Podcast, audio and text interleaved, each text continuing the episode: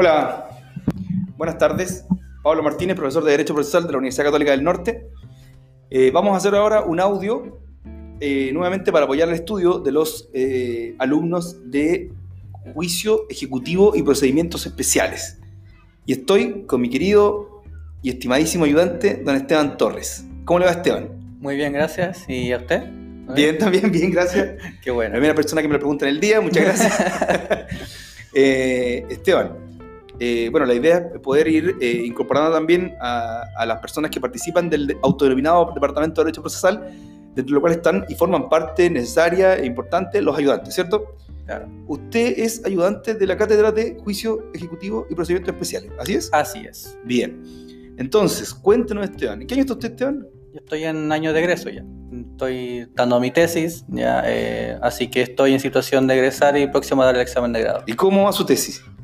Está prácticamente lista. Ah, muy bien. Muy bien. Oiga, eh, bien. Cuéntenos de qué vamos a hablar hoy día en específico. En específico, vamos a tratar dos tópicos muy esenciales en el juicio ejecutivo, eh, que es la prueba y la eh, ligada también a la fase de sentencia del juicio ejecutivo. Bien. Si hablamos de prueba y de fase de sentencia, entonces pongámonos un poco en contexto. ¿En qué etapa del juicio estamos? Entendiendo primero que todo que a pesar de que la tutela ejecutiva supone ¿cierto? Eh, una, una tutela diferenciada de la, de la declarativa, de todas formas tiene posibilidades de contradicción y por ende una etapa que también implica cognición judicial, jurisdiccional, ¿no? Es decir, hay una, a pesar de que la ejecución como tutela propiamente tal es diferente de la cognición ordinaria, hay una fase declarativa dentro del juicio ejecutivo en la medida que haya oposición, ¿cierto? Claramente. De hecho, habría término probatorio. Por ejemplo, entraríamos ya en fase de prueba eh, una vez que el demandado o ejecutado oponga sus excepciones. ¿ya? De hecho, la, la prueba en el juicio ejecutivo está precisamente regulada a partir de ese momento.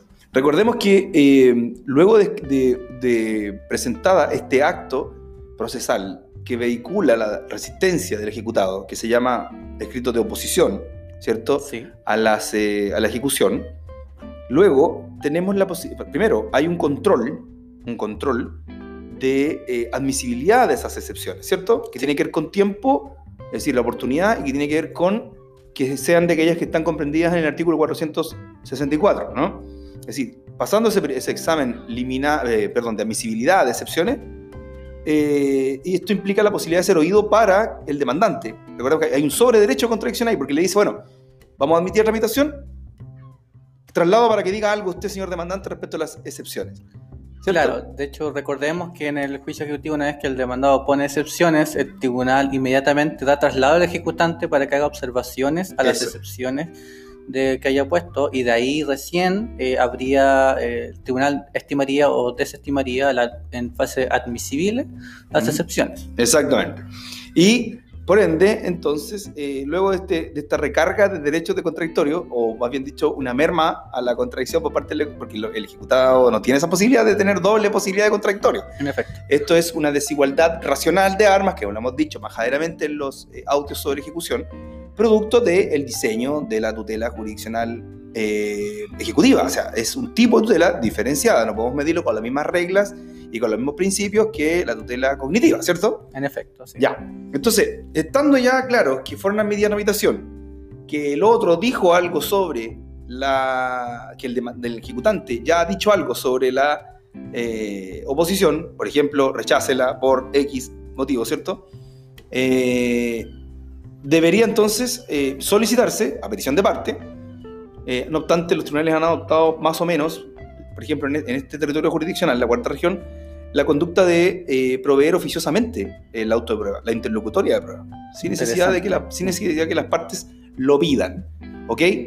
Eh, luego entonces que tenemos fijados los puntos de prueba, cuéntenos un poco qué es lo que podemos comentar a propósito de la etapa de prueba, ¿cierto? Claro, bueno, la etapa de prueba en el juicio ejecutivo, una vez eh, dictada la resolución que recibe la causa prueba, eh, no se diferencia mucho en cuanto a juicio ordinario, salvo ciertas reglas particulares. De hecho, eh, debemos recordar que el artículo tercero del Código de Procedimiento Civil hace eh, aplicable de manera supletoria las normas sobre el juicio ordinario de mayor cuantía a los procedimientos especiales. Y siendo juicio ejecutivo un procedimiento especial, todo aquello que no está regulado en esta materia, debemos remitirnos directamente a lo que dice, en este caso materia de prueba, al juicio ordinario de mayor cuantía. Por ejemplo, los medios fuentes de prueba eh, serían los mismos que el 341, ¿cierto? Que Por ende, perdón, digamos desde, desde ya entonces que tenemos prueba tarifada o tasada. Claro, en efecto. ¿Cierto? con la misma regla. Con las mismas reglas, ¿cierto? Y, y, sobre todo hay una preponderancia de la prueba instrumental, como en todo el derecho probatorio civil, ¿cierto? Es decir, la prueba instrumental tiene mucha relevancia. Nuestro código no le cree a los testigos, duda de ellos, ¿cierto? Hay inhabilidad, bla, bla, bla. Claro. Ya. 341 siguientes, entonces, claro. sobre los medios de prueba. Los medios de prueba. Y respecto de la valoración de la prueba, es tarifa o tasa. Claro, prueba legal tasada, como se llama eh, comúnmente. ¿cierto? Comúnmente, sí. Bien.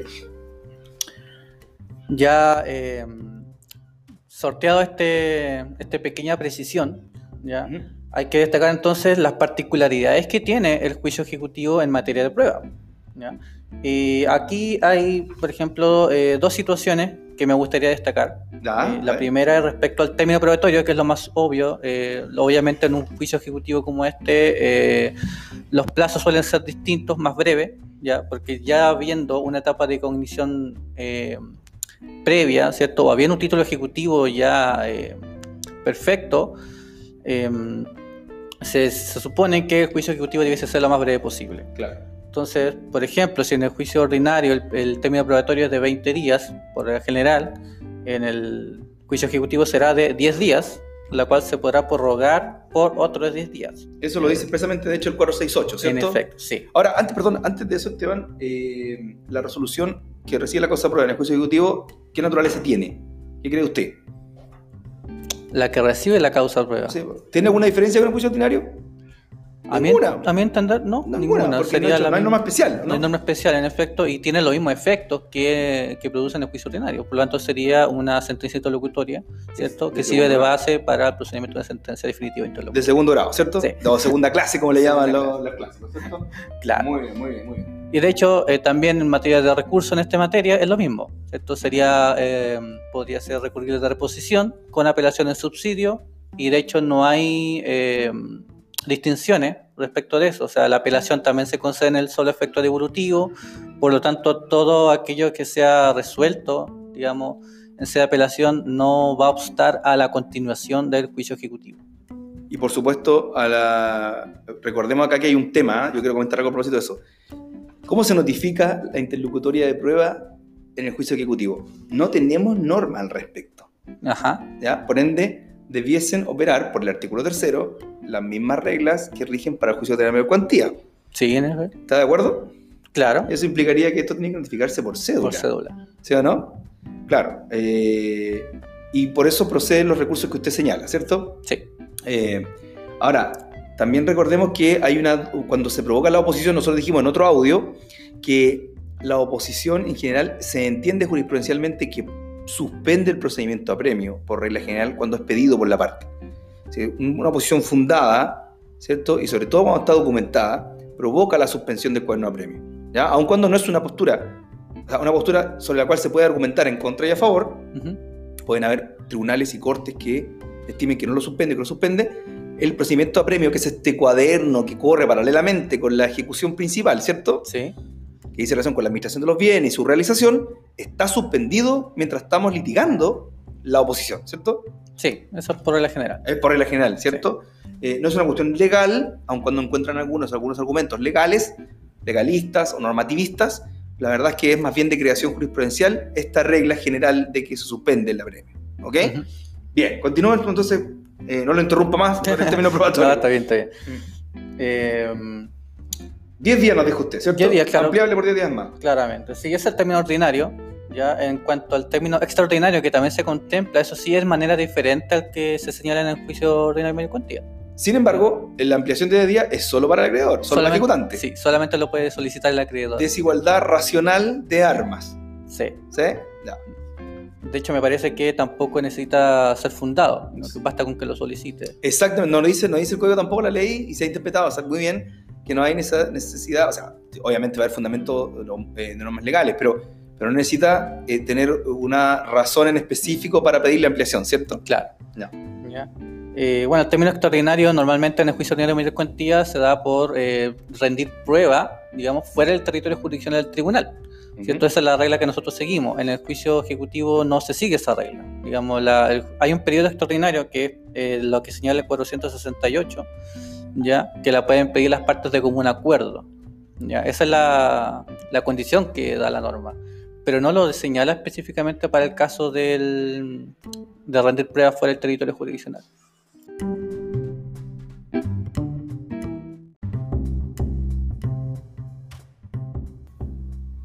Bien, entonces, eh, estábamos hablando de, hicimos un pequeño receso, estamos hablando del término extraordinario, ¿cierto? A propósito del juicio ejecutivo en el cuaderno principal, ¿no? Sí. Carpeta electrónica en su parte principal, ¿cierto? Al día de hoy. Al día de hoy, Al día de hoy. Bien. Ya. Bueno, hablábamos un poquito sobre el término, los términos probatorios. Y habíamos hecho mención al término ordinario, que era más breve que en el, que en el juicio de mayor cuantía, y en el, en el juicio en el término extraordinario. En cuanto al término especial, eh, se sigue las mismas reglas que en el juicio ordinario de mayor cuantía. Eso sí, no hay ninguna particularidad en ello. Por lo Mm. tanto, eh, eso sería en cuanto al término probatorio. Ahora, ahí, ahí, ahí sí una, una opinión, ¿eh? Yo le, le hago presente que, que hay algunos que sostienen que el término probatorio especial no tendría cabida en el juicio ordinario, eh, porque y utilizan un argumento normativista, como siempre, que tiene que ver con que si la ley no lo dijo y dijo ordinario y extraordinario y no mencionó el especial, es que no debe ser... Ahora, en el no hay un principio de concentración en el juicio ejecutivo expresamente regulado. Claro. Por ende, podríamos, no podríamos pensar que sea de manera principal un argumento para excluirlo. Si vamos a la norma solamente, podríamos llegar al reenvío y traer el procedimiento, el término especial, ¿o no? Sí, de hecho, esa es la, yo la creo que explicación, La digamos. explicación que estaría contrario al- a la norma, digamos. No. Pero bueno, eh, aún así yo creo que a juicio del tribunal, si, si concurre, digamos, un- una situación muy particular, yo creo que podría concederla. Estamos hablando del entorpecimiento al fin y al cabo, Sí. particularmente entorpecimiento, ¿cierto? Sí, en el fondo. Sí. Y que son, una es una de las eh, posibilidades de término especial, el otra, la otra posibilidad es la incorporación de hechos nuevos. Claro, ¿Cierto? sí, también. Eh, claro, en el caso, yo creo que en el caso de los entorpecimientos, eh, tengo la impresión que no habría problema en, en solicitar un término especial para rendir para testigos, por ejemplo. Claro. en que no sea un hecho imputable a la parte y se pida dentro de los tres días siguientes y bla, bla, bla. El, el argumento es que choca un poco con la idea de, la- de que la ejecución debe, Debe continuar. debe continuar, debe tener esa, esa idea de no tener solución de continuidad, o sea, que no pare, ¿cierto? Bueno, Pero bueno, por eso yo creo que ahí a juicio del tribunal debiese ponderar eso, ¿cierto? ponderar eso, sí. No. Lamentablemente. Lamentablemente. Porque si no hay regla, digamos, el tribunal Mm. va a tener que sentar ahí. Ahora, claro, pero por un argumento normativista, el reenvío eh, cae. O sea, va a haber reenvío a normas de juicio ordinario de mayor cuantía y por ende va a haber posibilidad de delegar entorpecimiento. Claro. ¿Cierto? Sí. Artículo 3, no hay nada que hacer. No, Ya. no, no había nada que hacer ahí. Dele Muy no. bien. Ok, bueno, eso en cuanto a término probatorio, que decíamos que son las particularidades que tiene el juicio ejecutivo en materia de prueba. Otra particularidad que me gustaría destacar en cuanto a la carga probatoria. Ya. ¿ya? Vamos a seguir la misma regla que en el juicio ordinario de mayor cuantía y también al, al 1698 del Código Civil en cuanto a, a quién corresponde eh, eh, probar los hechos que alega, ¿cierto? Sin embargo, eh, hay que destacar algo. El ejecutante, una vez que interpone su demanda, eh, inmediatamente debe acompañar al título ejecutivo, ¿cierto? Correcto. Si, si no, no puede superar el examen de admisibilidad liminar, ¿cierto? Claro. Y el tema está que el peso probatorio de ese instrumento, digámoslo, de un instrumento, eh, es, es muy fuerte en cuanto a carga probatoria. Por lo tanto, podríamos decir que en fase de prueba, básicamente, es el demandado el que va a tener que probar eh, Mm. sus excepciones. ¿ya? Entonces, si bien se aplica el 1698 en, en temas prácticos, el término probatorio le corresponde exclusivamente al demandado. Destruir esa, esa, eh, esa, ese privilegio, porque una- el, el título ejecutivo en cuanto a prueba es una prueba privilegiada. En efecto, sí. ¿cierto? Por eso se salta la cognición. Por ende, si le va a tocar entonces al ejecutado probar los hechos que, se, que afirmó y sobre los cuales se, se construye o se funda su oposición, ¿cierto? Claro. Por ejemplo, el pago. Pues claro, el pago, él tendría que acreditar eso y bueno, si lo logra acreditar ya sería ya pasaría la carga al ejecutante de contrarrestar lo, lo hecho, lo probado por el demandado, lo cual también es muy difícil que eso ocurra. Ustedes en el fondo, eh, en el fondo de la prueba, considerando que el, ejecutante presentó una prueba privilegiada, la verdad es que la prueba corresponde a quien dedujo la oposición. En efecto, sí. Sí, yo Sí, creo que de hecho, eh, vamos a ver también que la sentencia, digamos, eh, que se pronuncia de manera definitiva sobre el juicio ejecutivo es básicamente eh, resolver las excepciones opuestas. Claro, exactamente. entonces si el, claro, como re- resumen, ¿no? si el ejecutado no logra aprobar, digamos, sus excepciones, debiesen ser inmediatamente rechazadas. Y se acabó. Y se acabó. Sentencia, ¿cierto? Respecto del fondo, ¿cierto? ¿Continuamos o no continuamos con la realización de los bienes, ¿cierto? Sí. Ya. Ahora, hablemos de, eh, ¿Hay algo más que quiera comentarme de su... de respecto a las particularidades? Eh, bueno, la particularidad yo creo que es, la- es un- es una obligación, no sé si es una, obligación, digamos, del demandado al momento de presentar su escrito de oposición, que es muy importante señalar, ya que él tiene que señalar en su escrito de oposición todos los medios de prueba con los cuales hará valer. Es una carga, en realidad. Es- sí, es una carga. Es una carga. Mm. Sí, Porque si no, no va a pasar el examen formal el escrito de oposición. Claro. ¿Cierto? Ahora, eso, según interpretaciones, no significa que Sí. tenga que acompañar la prueba inmediatamente, No, sino de hecho, que... se soluciona con una frase sacramental, que es... eh, eh, me, me valdré de todos los medios de prueba que la ley franquea. Claro, y ¿Cierto? con eso con sortea eso la se- formalidad, ¿cierto? Claro. Pero es algo que señala la norma que no señala ninguna otra parte. Entonces, En el es- juicio ordinario no ocurre esa situación, pues hay una oportunidad que yo ofrezco y rindo y fin, fin nomás. En efecto. Sí. Bien, Eso en cuanto a prueba, yo Ya. creo que es lo más importante. ok. ¿cierto? Ahora, eh, tenemos los mismos medios de prueba, dijimos, ¿cierto? Y eh, veamos ahora entonces qué pasa luego de recepcionada y... re- ah, la re- respecto a la rendición de... Eso, respecto a la rendición de medios de prueba. Tenemos 10 días y Sí. tenemos la- una norma que eh, refiere, que es el 469, que es una norma interesante, fíjese. La prueba se rendirá del mismo modo que en el juicio ordinario. Sí. Y el fallo a que dé lugar a ella expresará los puntos sobre que debe recaer. Nada nuevo, ¿cierto? Venció el término probatorio, tendrá las partes seis días para hacer por escrito le- las observaciones que el examen de la prueba le, re- le sugiera. Vencido este plazo, háyanse o no presentado escrito. Sin nuevo trámite, el tribunal cita las partes para oír sentencia. Fíjese, aquí hay una mezcolanza de, normas, de cuestiones en el C469. Eh, primero, seis días diferencia de 10, Sí, ¿cierto? Que es sí, también. Ya. Por ende, hay una posibilidad nueva de contradictorio.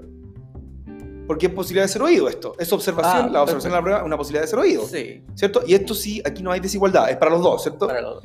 Ahora, la forma de rendir la prueba es como en el juicio ordinario. Aquí está el problema de la ineficiencia. Los testigos tienen que ir ante un receptor judicial, y, ¿cierto? Sí, hay que conseguirse el receptor y pagarle y qué sé yo, y tiene que ir estar toda una mañana y redactando y tomando nota y una cuestión terrible, ¿cierto? Eh, y lo otro es que eh, todas, la, toda la prueba se rinde, por ejemplo, los instrumentos tienen que acompañarse en la forma que establece los 341 342 siguientes, Claro. con sí. citación o bajo Bueno, apercibimiento. Sí. ¿Cierto? No hay aquí una exclusión de estas cuestiones. Recordemos que los instrumentos públicos o privados, esas cate- categorías tienen, tienen sentido en juicio, por ende es importante cómo se acompañan. Sí, ¿Cierto? eso es importante. ¿Estás de acuerdo conmigo o estoy hablando tontera? No, no, no, es para nada. O sea, eh, es cierto que cuando eh, hace esta remisión expresa que se va a rendir de manera igual en el juicio ordinario, claramente uno choca, digamos, con la propia naturaleza del juicio ejecutivo. que debiese Entonces, ser más eficiente, o más, cel- haber más, celeridad. celeridad, sí. ¿Cierto? Claro, claro, claro. Bueno, esas son parte de las cuestiones que lo han hecho ineficiente la a la ejecución. Y que es un drama hoy día, ¿cierto? Un- pero un drama que no le importa a nadie porque nadie está preocupado al juicio ejecutivo, lamentablemente, ¿cierto? Mm, Sin embargo, sí. los juicios civiles representan el 75% de las causas que tramitan los tribunales de justicia en Chile. Y, la y muchas de esas causas, el 75%, corresponden a ejecuciones. Claro, sí. Bueno, bien, ¿qué pasa entonces con nuestra sentencia? Muy bien, bueno, aquí sí tenemos muchas particularidades, la verdad. Eh, podríamos decir, por ejemplo, bueno, una vez opuesta ya, la- o sea, eh, hecha la observación a la prueba, ¿cierto? El tribunal se va, va a citar las partes de sentencia y va a tener un plazo de eh, 10 días ya para eh, resolver por sentencia definitiva. Ahora, aquí hay una particularidad, ¿cierto? Porque la sentencia de- definitiva puede venir de dos formas, a mi entender. La primera es, una vez opuesta las excepciones, ya y el tribunal se va a pronunciar sobre ella. Y la segunda es cuando el, demandado no pone excepciones. Claro, lo que pasa Ya. es que en el caso que el demandado oponga excepciones y estas excepciones no cumplan, el, no, no, el no pasen el examen de admisibilidad de excepciones, que tiene que ver con, primero, que la opuso dentro de plazo, y segundo, que sean las del 464, Sí, ¿cierto? Supongamos, pongamos un ejemplo. Estamos en el juicio ejecutivo, se notificó al ejecutado requerido de pago, perdón, fue requerido de pago, Fue requerido. comienza a correr el plazo de cuatro días, cuatro más, cuatro más cuatro, etcétera, etcétera. Si este opuso, por ejemplo, la excepción de incumplimiento contractual, ¿cierto? Yo, no, yo, no, yo no entregué porque usted no me cumplió. Yo no pagué porque usted no me cumplió con la entrega. Esa es una excepción de mérito propia del juicio ordinario, ¿no? Sí. no está dentro del 464. El tribunal que hace no debería darle lugar a la mediación o, y, o rechazarlas de plano. Y eso implica, y eso implica, o bien darle, darle traslado al otro para que observe y luego rechazarlas inmediatamente, ¿Qué sería lo sin recibir la prueba. Por ende, por ende aquí tenemos una sentencia de, ter- o sea, sentencia, eh, de término anormal del juicio ejecutivo. Porque sin entrar sobre el fondo, no pasa el examen de admisibilidad y se termina el juicio. Claro. ¿Cierto? Y ahí es el requerimiento de pago. Bueno, el mandamiento de ejecución. Sin embargo, hace las es veces de en esta cuestión que llamamos transformación, mutación de la... O conversión de. o conversión, de- perdón, gracias, Sí. conversión de el mandamiento en sentencia, definitiva. que en realidad es una forma para poder dormir tranquilos, porque sin sentencia definitiva estamos interfiriendo sobre el patrimonio ajeno, Claro. lo que Sí. a, a poner abiertamente normas constitucionales que se justifican o se legitiman por el ejercicio jurisdiccional. En efecto, sí. Bueno, pero eso es una particularidad propia del juicio ejecutivo que, Claro. ah, bueno, punto aparte, yo creo que está muy, muy tomado del- de, los, de los procedimientos monitorios, digamos, como que se extrajo de ahí una idea. O al revés, Esteban. Usted, bueno, Esteban está haciendo una tesis sobre procedimiento monitorio, entonces estamos un poco Claro, permeados sí. por el monitorio. Sí, ¿no? Es que, bueno, estudiando un poquito la historia sobre... ¿Del- del sobre- monitorio? Sí, posiblemente me, algo me, me dice que nuestro legislador quiso tomar ideas del procedimiento monitorio en el juicio ejecutivo, pero, o quiso hacer una suerte de juicio monitorio como juicio ejecutivo y no le salió. ya, es una opinión, es una opinión, está bien, está bien. Sí. De hecho, en las medidas preparatorias para la vía ejecutiva, Álvaro Pérez Ragone tiene un, un paper, que seguramente usted lo tiene en la vista, espero que lo haya visto su Sí, tesis, sí. que es sobre procedimiento monitorio, Sí. es muy completo, tal vez el más completo que se ha escrito en Chile, un, un paper que tiene como 50 páginas, eh, donde él dice, de alguna manera, que los, los procedimientos para la vía, eh, preparatorios de la vía ejecutiva chilenos, 435 sobre todo, Claro, el reconocimiento de firma de y firma y confesión de deuda, confesión de deuda. son en el fondo un monitorio puro y duro. ¿Qué le parece? Sí, de hecho también hay, hay mucha doctrina que se refiere a... A eso como un ejemplo. Claro, al, al gran antecedente de los procedimientos monitorios es las gestiones preparatorias para la vía ejecutiva. Exactamente, ¿no? ¿Estoy en lo correcto o no? Sí, sea, Leí su paper de Álvaro Pérez Ragone.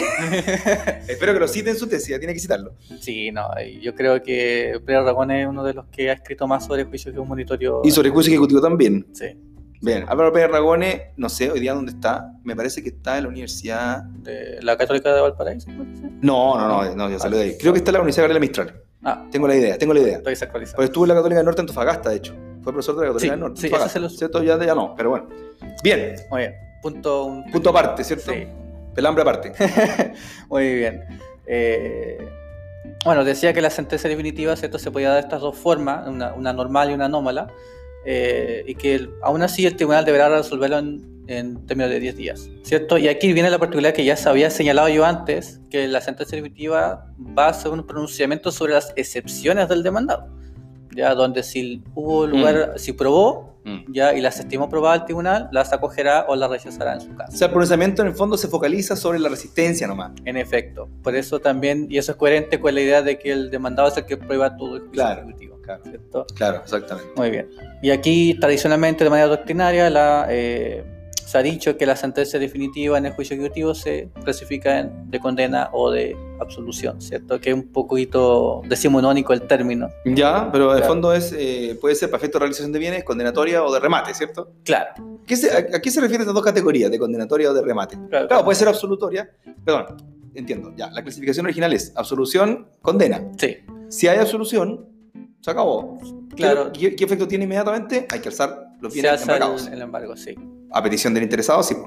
¿Cierto? Bueno, principio dispositivo. Eh, en este caso, principio positivo. Sí, No, no se absolvió, se, se condenó. Ahora su clasificación. claro. La sentencia de pago o de remate. Perdón, gracias. De pago de, de de pago o de remate. remate, Muy bien, ¿cierto? De ahí se distingue sobre si eh, la, la ejecución versó sobre eh, una especie o cuerpo cierto o de en dinero, digamos, o sobre otros tipos de bien, digamos. Entonces, ¿Cuándo, cuándo estamos frente a una condenatoria de pago? De pago es cuando eh, ha No, ¿cómo habido... cuándo? perdón, No me sí, diga eso, pues, Esteban. perdón, perdón. Eh, va a haber sentencia de pago ¿Ya? ya en el en el evento en que eh, la ejecución haya versado sobre eh, dinero o una especie de cuerpo cierto. Claro, ¿por qué? ¿Por qué decimos de pago y no de remate? Porque no hay que iniciar ningún procedimiento de transformación de cosas no fungibles a dinero. Claro. ¿Cierto? Porque tenemos el dinero embargado o tenemos una cosa, una camioneta.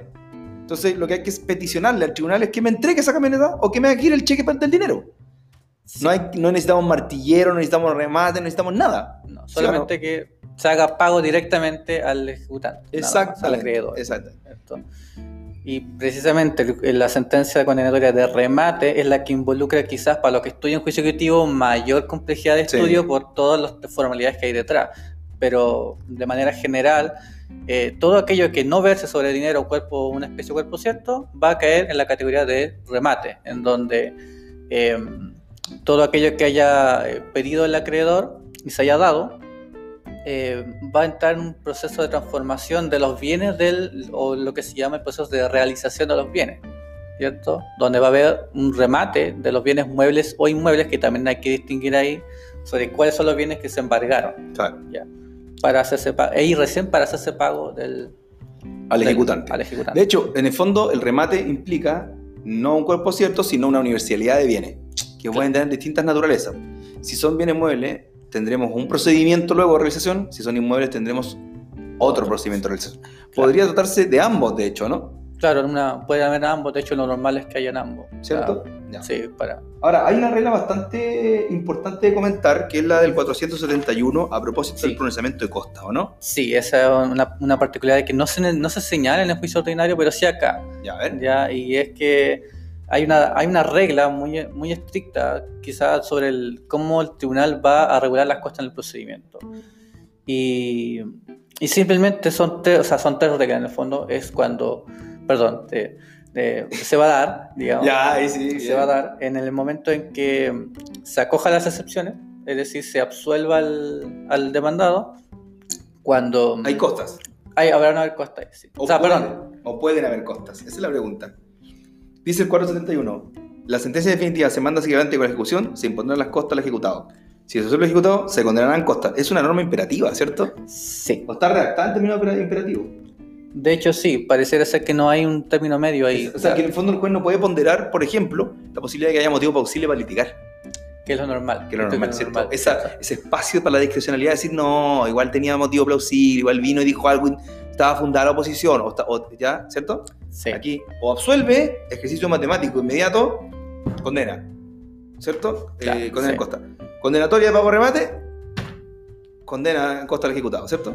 En efecto, yo creo que una manera de, de castigar un poco al, a, lo, a, los litigantes de mala fe, quizás, eh, si hay un título ejecutivo y eso no hay ninguna duda sobre, el, sobre la creencia, eh, se, y el demandado aún así se opone eh, y pierde, entonces va a cargar sobre él todas las costas del proceso. El tercer, la tercer inciso del 471 es lo más complejo y que uno se aviene con lo que hemos venido diciendo a propósito de los principios particulares de la ejecución. Sí. Desigualdad racional de arma. Mire, si se admiten solo en parte una o más excepciones, supongamos que se admite parcialmente la excepción, la, la posición del ejecutado, se admitió la excepción de prescripción sobre una parte de la deuda y, y la de pago no. Supongamos, ¿ya? Okay.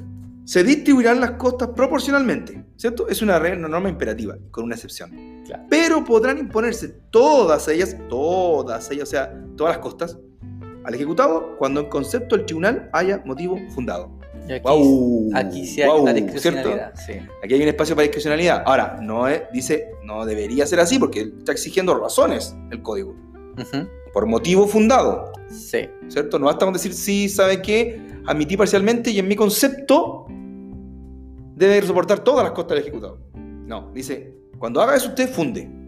¿Cierto? Norma que sí. en todo caso no parece ser necesaria porque la racionalidad y justicia que exige la Constitución debería ser suficiente para entender que si hay interferencias sobre el patrimonio ajeno y condena en costas, bueno, tiene que haber explicaciones, ¿o no? Sí, sí. Sin embargo, el código lo dijo. Claro. Sí, Pero aquí- esto es más duro para el ejecutado, ¿no? De hecho, sí, pareciera ser que, que claramente si se admiten solo en parte una o más excepciones, se distribuyen las costas proporcionalmente. Eso, eso de proporcional ya también nos dice otra cosa, Mm. digamos. Pero luego pero podrán imponerse todo al ejecutado. O sea, a pesar de que absolvió en parte, condenó en parte, no, ¿saben qué? Usted soporta todas las cosas. En el fondo, ¿qué es lo que está diciendo? No me vengas a oponer cualquier cosa. O sea, el que se quiere poner aquí es, son los valientes, ¿no? Sí. Los que tienen, los que les va a ir bien en su posición, ¿cierto?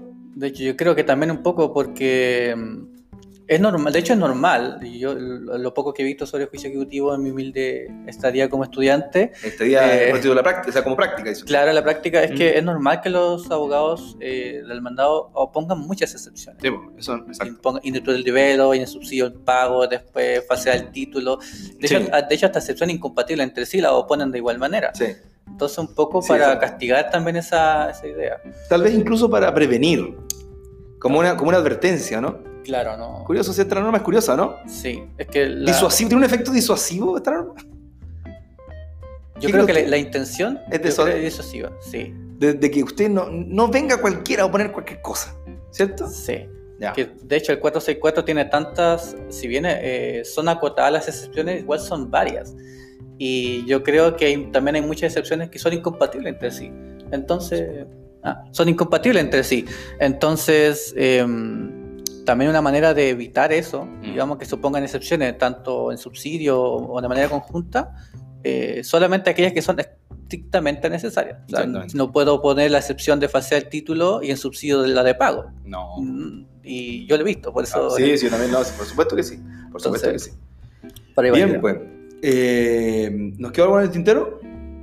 Eh, Tenemos tiempo todavía. sí, bueno, De- dele nomás.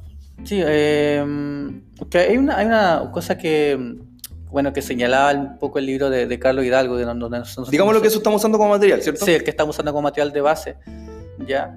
Y es precisamente sobre estas excepciones que son incompatibles, ¿ya? Es la, porque dice Carlos Hidalgo, que es aplicable aquí el artículo 208 del Código de Procedimiento Civil, Ya. ¿ya? Que Vamos sobre- el 208. Claro, vamos, vamos a leerlo un poco. Sí, pues por supuesto. Leámoslo entero mejor, no un poco. Ya, ¿Qué le parece? me parece. Grado de competencia. Podrá el Tribunal del SADA, ahí son, fallar las cuestiones ventiladas en primera instancia y sobre las cuales no se haya pronunciado la sentencia apelada por ser incompatibles con lo resuelto en ella, sin que se requiera un nuevo pronunciamiento en el tribunal inferior.